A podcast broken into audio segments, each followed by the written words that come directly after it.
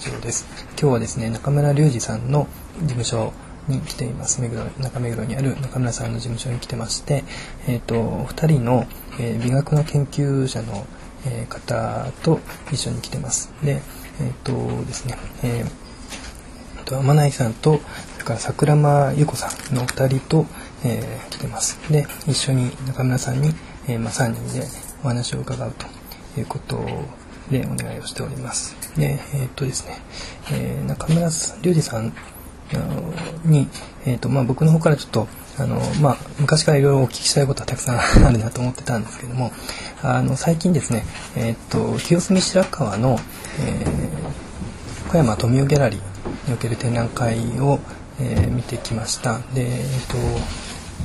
と、6階ですかね、6階の部分で、えーと、中村さんの模型を拝見しましてで、まあ、昔あのプリズムックギャラリーで展示されていた模型に、まあ、あのいくつかあの違うスケールのものが加わったり違う熊のものとか加わったりしていてであのすごく面白い、えー、展開をされてるなといつも思っております。であのまあ、あの先ほども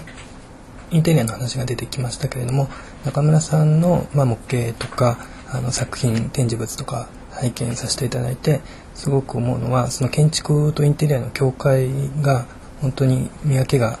つかないというか建築でありインテリアであり、えー、プロダクトでありというすごく不思議なことをされているなというふうに思ってます。で特にその形のこう作り方とかがえー、多分他のご建築家と違うように考えないとなかなか出てこない作り方をされているんじゃないかなと僕は思ってるんですけどもあの中村さんの、え、形に関する考え方とかあのどういうふうに、えー、建築とかインテリアを考えられているかとかそういう話をあの伺えたらと思ってます。まあえー、っと、まあ、形に興味を持っていて、えー、その形が、えーまあ、どういう効果を生むかっていうことに、えー、興味があります。で、えっと、まあ、なのでそのグリッドを使ったりとかあとこう波を連続させていったりとか、えー、まあそういうことをすることで、えー、まあ、何が生まれるのかっていうことを、えー、ずっとやってるってそういう感じがありますね。あのじゃあえっとですねあのまあ清澄白河での展覧会を拝見させていただいたんですけどもあそこで展示されていたものはまああれは美術ギャラリーということもあってキャプションとかも特になかったんですけれどもあれはですねえっ、と何なんでしょうか、はい、えー、うんとまあか最初は家具だったんですけどね。えー、椅子、椅子で、で、それが、えっと、まあ、テーブルになって、えー、空間になって、えー、その建物になってっていう、えー、そういう、えーまあ、作り方は全部同じなんですけど、えー、それがこう外形が変わったりとか大きさが変わったりとか、えー、そうなっていった時にどうなのかなっていうそういうそういうのを試した模型というかそういうものですね。あの今事務所の中にもたくさん、えー、まあこれヘチマですかね、えー、タイトルで言うとヘチマという、はい、あの作品名が付けられた模型がたくさん並んでいて、えーと非常に大きな椅子の現寸大の模型模型というかこれは椅子そのものですかね。ね作り方、えーと、どういう作り方をされてるんでしょうか？えっ、ー、と波板を、えー、積層させて、えー、作ってるんですけどもその波板に、えっと、穴が開いていてその穴の、えー、開け方でえっとそのっていうかな、えーまあ、スカスカなものが出来上がるというかそういうものですね。で波板をこう重ねると、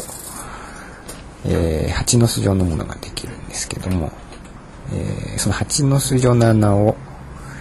えー、もう一度横からその穴を同じように開けたら、えー、どうなるのかなっていうのがまずあってそれでやってみたらその、まあ、トラス状のものが出来上がってで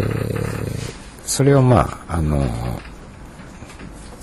椅子型に切り抜いて椅子を作ってるんですけど、えー、ただそうそうそれをこうカットしちゃうとこう,、えー、こうトゲトゲしたものができるんですけどその輪郭を、えー、つないででその輪郭がその変わることでその模様が変わってく。るでそれでいろんな見え方がするっていうそういうものですね。これちょっと気になるのは多分その素材によって結構波板の意味が違ってくるのではないかなというふうに思ったんですけどあの紙を紙ですかね？使ってる、はい、のとあと、えー、他にプラスチック系のものとかも使われてるんでしょうか、最初はプライウッドであの作ったんですけどえっと、えー、それはあの、えー、弱かったんですね。それで、えっと、紙にしたら座れまして。でとでも今アルミで作ったりもしてますね、プライウッドより紙の方が強いってことはあるんでしょうか？うんと紙はこう粘りがあるからあのえー、折れない。んですねで木はこうポキッと折れちゃうのでその違いがあの下のやつがあの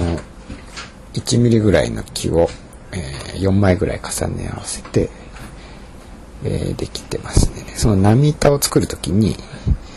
えっ、と成形合板の技術を使って、えー、と波板を作ってますね。あのまあ成形合板好きであの最初成形合板ってこう無理やり合板を曲げてんのかと思っですけど、えー、実はそうじゃなくてあのこう曲がった状態で接着剤で貼り合わせるからその摩擦力でそれが曲がらないようになってるっていうなんかその作り方にちょっと感動したんですね。それであの成形合板でいいなと思ってそれで、と、それも関係してますねその波板を作ったっていう。のは。ちなみにこの作り方でインテリアと建築とどちらにも対応できるっていうふうに考えればよろしいんでしょうか？理想的にはそうなってますね。でもそれがうまくいくかどうかっていうのはわからない。あのえー、そんなに簡単にシームレスにこう連続していくとはまあ思ってないというか、まあ、大きさの問題がそうあるからうまくいくかもしれないしうまくいかないかもしれないあんまり楽観視はしてないですね、うん、あのなんか虫とかの大きさが変わっちゃうとなんか構造自体が変わっちゃうみたいな話がありますよね。まあそれに近いことが起きそうな気がしますけどね、はい、スケールによってですよね、はい、えっとですね。あの少しそのまあ、えー、ヘチマからまた話を、えーと、展開させて、えー、あの中村さんはですね最近あの例えば展覧会の会場構成で、えーと、オゾンでされた、えー、カテナリズムというタイトルについたミナ・ベロホネのリボンプロジェクトっていうあのプロジェクトがあったと思いますけどもそこではあのリボンをこう懸垂線のように懸垂あの垂らして懸垂線を作ってあのそれをグリッド上に並べられてたと思います。で、えっ、となんかその中村さんのそのまああの内装設計だったりインテリアであったり、えっ、と少しあの形にこう身を任せるようなところを感じるんですけどもあの中村さんがこう設計される時にどういうところからあの発想を得てでどういうところにこう落とし込むのかっていうことをちょっと抽象的な質問で申し訳ないんですけどもあの考えてることをお聞きしたいなと思ってるんですが。うんとその、えリボンプロジェクトのは、えーまあ、リボンを展示するっていう、え皆川さんのデザインしたリボンを展示するっていうその会場構成だったんですけど、えーまあ、リボンを、まあ、テーブルの上に並べれば、まあ、それはリボンがよく見えるんですけど、えーとももっとそのリボンの特徴が出るような、まあ、会場構成になったらいいかなと思って、えーまあ、リボンってこう長くて柔らかいものだから、えーその形というか特性が最も綺麗に現れるような展示方法がいいなと思ってそれでえーっとまあリボン2点で釣るとこうえーまあたるむんですけどえーたるむっていうとちょっとイメージ悪いけれども あのえーちょっと視点を変えるとその力学的なこう美しい線がっていう見方もできると思うんですよね。それでそれをモチーフにそれがこう連続していってえ空間全体を満たしている。でしかもそのたるんだところをまたいで、えっと、空間に入っていく。で、なんていうかな、その入っていくこと自体もその、まあ、緊張感が生まれて、えー面白い空間になるかなと思って、えー、ああいうものを作りましたね。で、なのでその、えーその懸垂線の配置の仕方はグリッド状になってて、えっと、えー懸垂線自体は割とその自然の曲線っていうものでできてます。あの、えっとですね、先ほど中村さんの挙げられた言葉でちょっと面白かったのが、あの、コントロールされた形とコントロールされてない形という話をしてまして、あの、されてたと思うんです。で、あの、コントロールされた形というのは、例えばその懸垂線であったり、あるいは、まあ、グリッドもそうだと思いますし、あの、要するに何かの、懸垂線はその、えーコントロールされてない形あ、そうなんですか。ですね。まあ2点すればこう生まれるあから、はいその自然にできた形あ、ごめんでなさい。はあります。そうですね。僕コントロールの意味を間違えてました。はい。コントロールされた形というのは、えーあコントロールされてない形というのが、あの何らかのルールのもと自動的に出来上がった形みたいな風に捉えればよいでしょうか。えっ、と、そうですね。コントロールされた形っていうのは例えば、えー自分で書いた線ですよね。あのはいで、ぐまあ、グリッドとか、あのヘチマではこう波のあのサイン曲線ですよね。はい。でされてない形っていうのは、えーまあ、例えば紐を2点で釣った時にはい。たわんだ曲線とかあとは、えーブロッサムで言えば、えーとまあ、レーザーカットした時にその熱で沿った反りみたいな。そういうものですね。ブブロッサムというのは、えっ、と、これはどういうプロジェクトでしょうか？とですね、えーこれはすごいちっちゃい部屋を、えー改装するプロジェクトがあったんですけども、えー、と結婚式場の中に、えー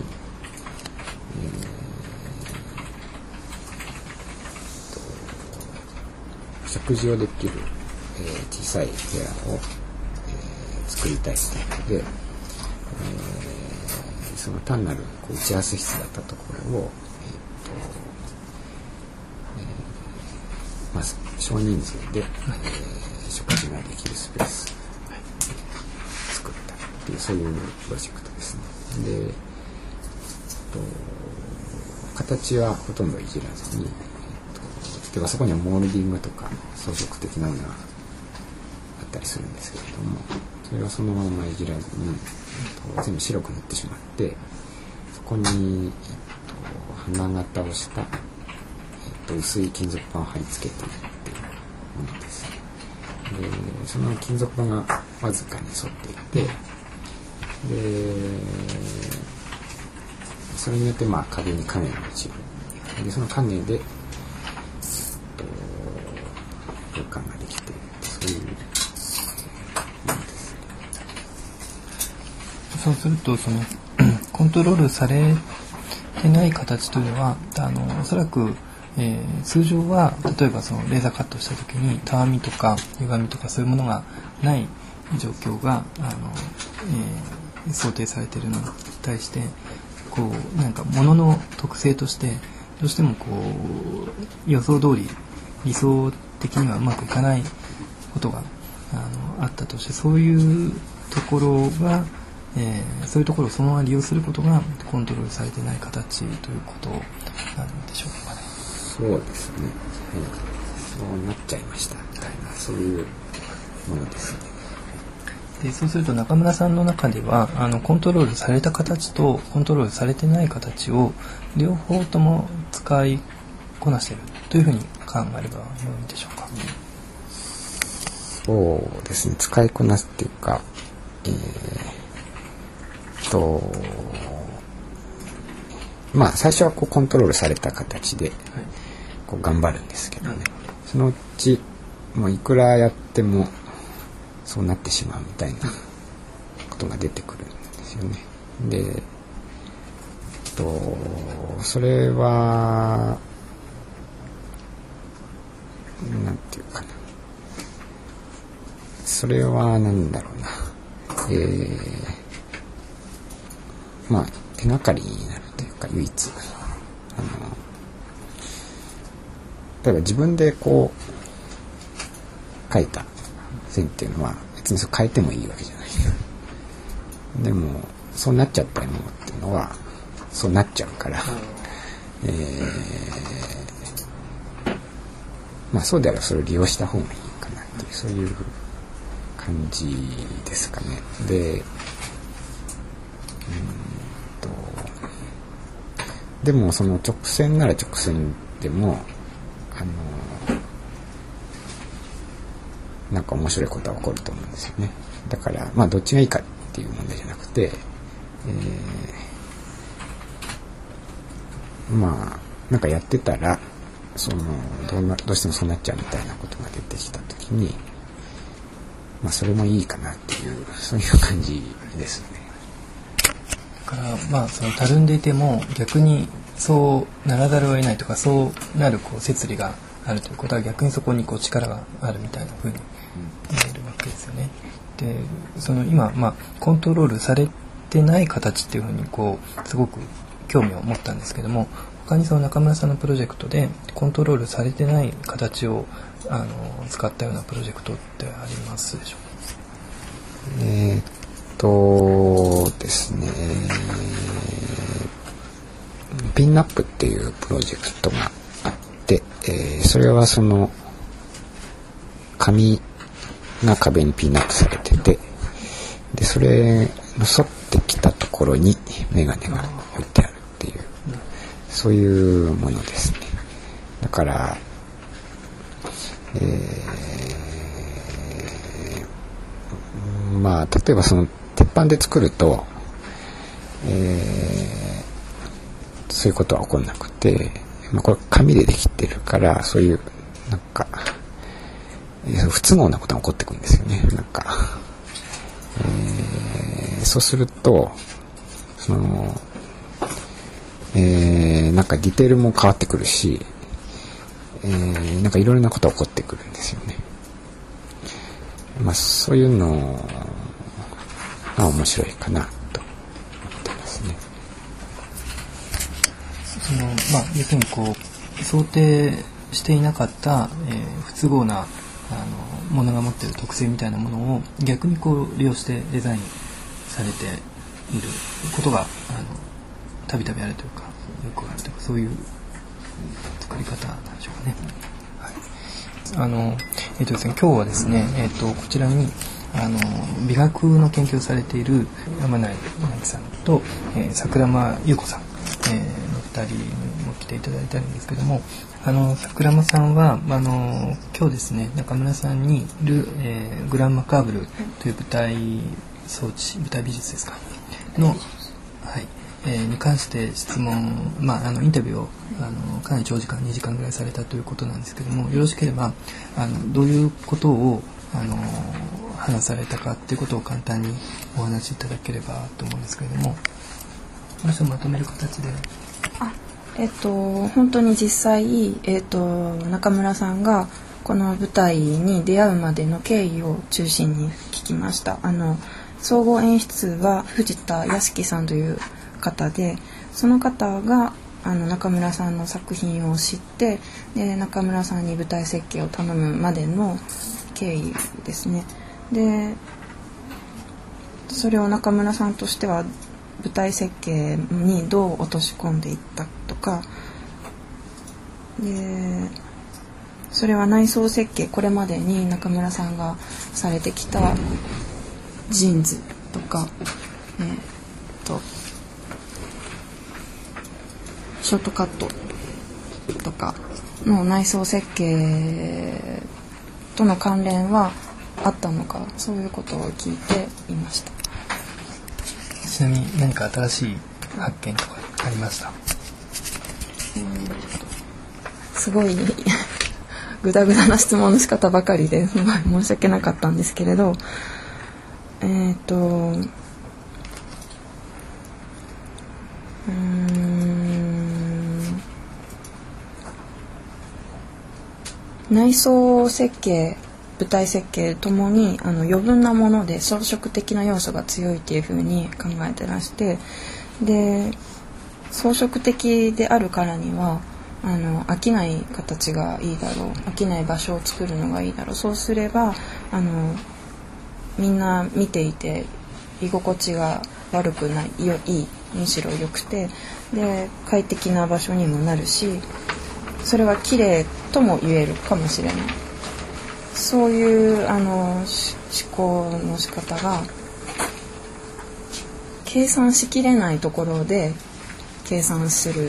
行為だと思うんですその図面を計画的に引いたからできることではなくてそのかなり直感がないと直感を研ぎ澄まさない感覚を研ぎ澄まさないとうん思いつかないことだと思うんです。でそこをあのく 詳しく根掘り葉掘り聞いては見ています。あの中村さんの方ですね美学の方からこうあのプロジェクトについてこう、まあ、インタビューをされてどういうふうに感じられたかとかあの自分のプロジェクトを、まあ、もしかしたら違う視点から見直されたんじゃないかなというふうにも思うんですけれども。そうですね。うんまあそのどうせ作るなら美しいものがいいなとは常に思ってるんですけどえー、と建築では割と美しいって言いづらいですよね。あの、批判されやすいんですけど、えー、まあ、説明もしづらいし、えー、っと、それで人それぞれ違うっていうこともあるかもしれないし、だから、結構美しさっていうことで、あの、作るっていうのは結構言いづらいんですけど、でも、えー、それでもやっぱ美しく作りたいなとは思ってて、うんと、えー、まあ、人それぞれ違うって言っても、あの、なんとなくこの辺は、きっと、みんながそう思うだろうな、みたいなものが、なんかあるかな、と思ってて、えー、うんと、つまり、割と普遍的な美しさみたいな要素っていうのは、なんか多分いくつかあって、で、それが見つけられたらなとは思っていたので、その美術的に